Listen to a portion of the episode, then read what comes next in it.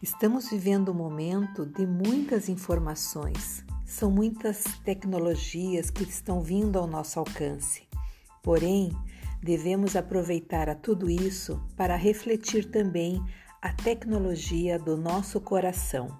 O que precisamos realmente para viver?